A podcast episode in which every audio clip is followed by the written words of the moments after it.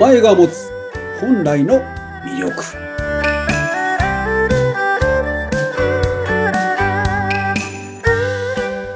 はい、皆さん、こんにちは。今週もスタートしました。あなたのお名前に隠された本来の魅力を探る番組。社名生命承認マイスターの劉安心先生です。劉先生、こんにちは。今週もよろしくお願いします。よろしくお願いいたします。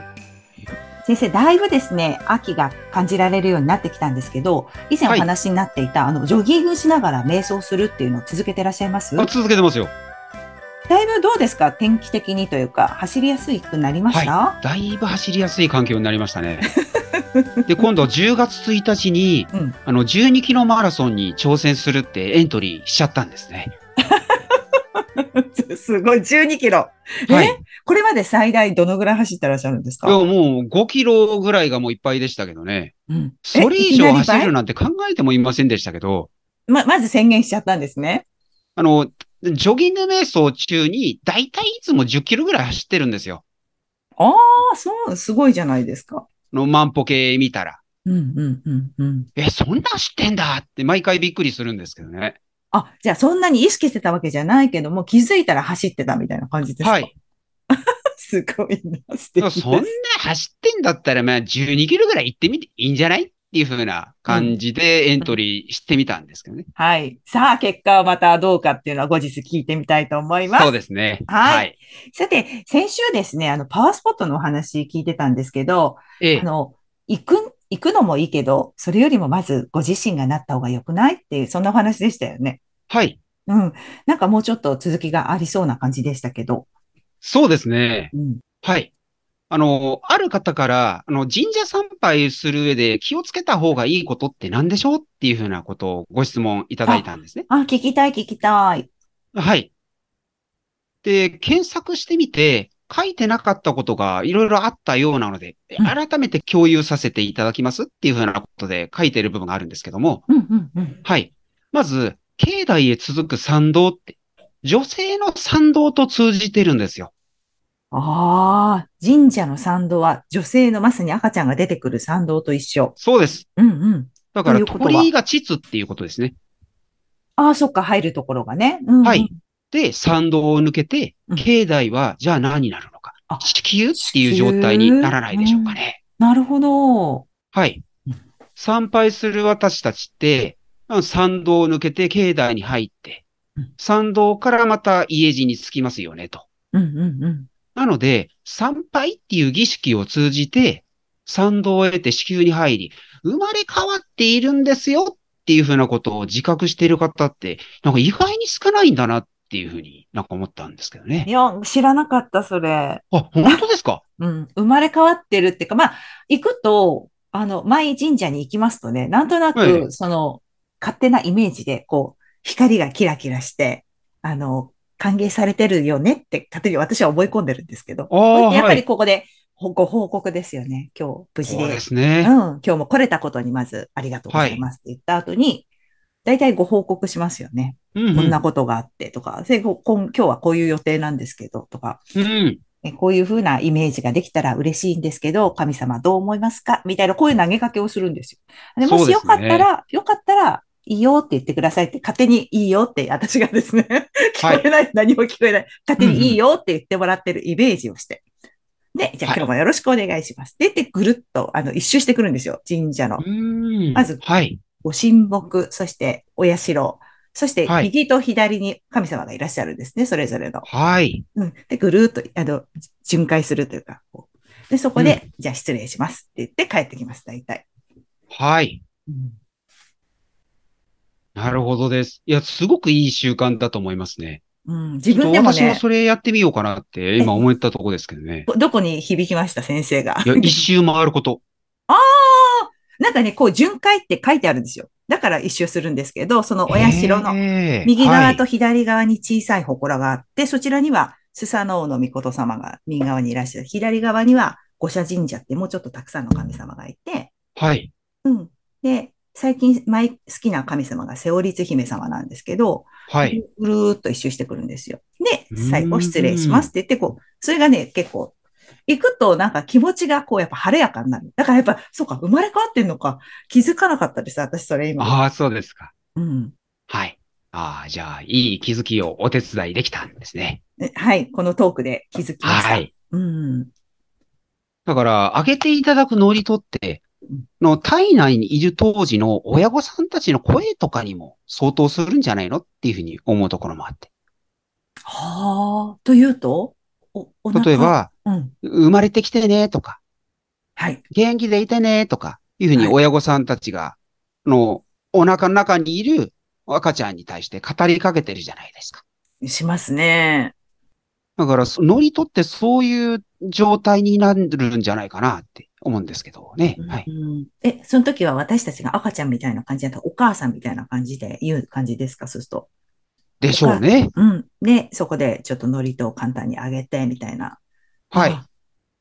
ありがとうね、みたいな優しい口調ですもんね。そうですよね。ありがとうね、とは言わないですよね。はい。はい。元気で来なさいね、とは言わないもんね。はい。げ元気でスルッと生まれてきてね、みたいなこう優しいトーンで言いますよね、確かに。ですよね。うん。あ、なるほど。いいですね。そのイメージ。はい。とすると、じゃあ、生まれ変わってからどう生きていけばいいんでしょうねっていう風な話なんですけども、うんうん。要はやっぱポイントは覚悟だろうなって思うんですけども、うーん。やっぱり前に先天性変形股関節症っていう症状でいらっしゃったある50代の女性がいたんですけどね。はい。きっかけは、ご主人さんとバドミントンをしてて突然痛くなって、受診してみての診断結果だったそうなんですよ。はい。権威あるお医者様から、もう一生バドミントンは無理ですっていうふうに診断されて、もうすごい悲しんでたんですね。うんうんうん。で、もともと私施術やってまして、施術から臓器との感情のつながり表っていうふうなものを照らし合わせていけたんですね。そういう統計データを作ることができまして。あ、臓器と感情の関係性があるんですね。うそうですね。臓器が一番感情を溜め込みやすいんですよ。うん。なんかわかりやすい例とかありますか先生？あ。肝臓は怒りとか実際5行でも言うじゃないですか。ちょっと詳しくないので、そうなんですね。ああ、まあ、まあ、実際そういうふうに言われてるんです。で、その方の場合、やっぱり肝臓だったんですね。なるほど。まあ、他にもあったんですけど、肝臓が一番溜め込んでたエネルギーが強くてっていうふうなことで。うん。で、まあ、溜め込み続けてきた感情があって、思い込まれていた確信が、やらかしてしまった過ちは消せない。うんうんうんうん。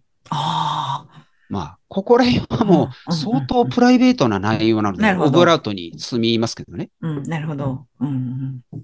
まあ、返答したことは、もう体の仕組みに基づく内容だったんです。はい。前にも話しましたけど、歩くパワースポットじゃないですか。私たちっていう存在が。うん、そうですね。はい。誰しも新陳代謝してない方いないんです。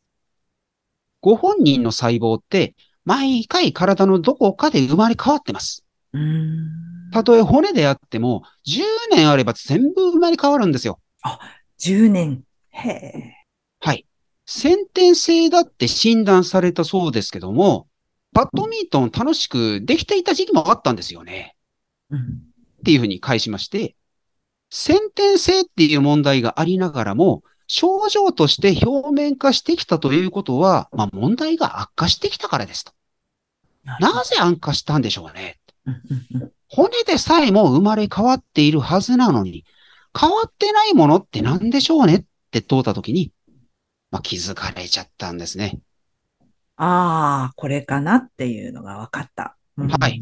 うん要は、溜め込んできた感情の中で、これは言うべきなのか言わざるべきかって、ずっと考えてたんですよ。うんうんその方曰く。うんうん。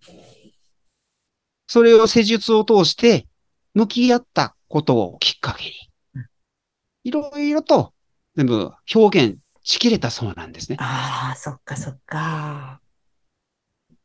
私としてもほっとしたんですけど、うん、今ではもう元通りご主人さんと楽しくバドミントンできるようになったそうなんですね。ああ、よかったですね。じゃあ、その権威あるお医者様って何やったんっていうことにもなってくるとは、まあ一旦それは置いときましょうかと。うんうんうん。私たちって例外なく、生まれ変わるチャンスを何度も与えられてるんですよ。うん100歳過ぎて間もなく行かれるような寸前だったとしてもそうです。ここから生まれ変わるって考えて生きるのかうん。どうせからからも同じよって考えるのか。うんうんまあそれはご本人の価値観次第じゃないですかね。うんこれはもう神社参拝してるからいい、してないからダメだとかそういうものじゃないんですよ。うんうんパワースポットで、前回言った通り、あなたご自身がパワースポットなら、そんなんどうだっていいじゃないですか。うん生まれ変わるチャンスめちゃめちゃあるんだから。ちゃんとそれ、そのチャンスを活用した方がいいじゃないですか。っていうふうに思ってるんですけどね。ねえ、本当おっしゃる通りですね。もったいないなーってね。その捉え方ずっと引っ張ってても、なんかいいことあるってと思うときありますよね。うん。なんかこう、落ち込んでるときはそういうのの繰り返しのときも正直ありましたけども、あるときになんかもったいないなー、それって思ったんですよね。はい。で、なんかその、本当に過去に辛く悲しいことがあったとしても、ある程度その時間が解決してくれたなって当時、うんうんその周りの素敵な先輩が言ってくれました。うなちゃん、辛い時も時間が解決してくれるよって言って言った。その時は分かんなかったけど、あの時言ってくれた涙ながらに話してた情景ってまだ覚えてますしね。うん。うん、でも本当にそうだなっていうことを今感じますね。どうせだったら、うん、いい方に捉えた方が楽しいよね、みたいな、リュウ先生みたいですね。い、いよね、みたいな、そんな感じがしますね。ですよね。うん。いやー、すごい。うん。そうそう。全部捉え方で自分次第で、その辛かった感情もうまく浄化してね、いけるよねっていうことが分かるとまた違いますよね、先生。はい。全くですよね。うんもうちょっとこういろいろね、突っ込んでお話聞いてみたいところではありますが、ぜひ皆さん、あの、リュウ先生の LINE の方ですね、登録していただいて発信されていますので、情報をゲットしてみてください。はい。はい。今週もありがとうございます。はい。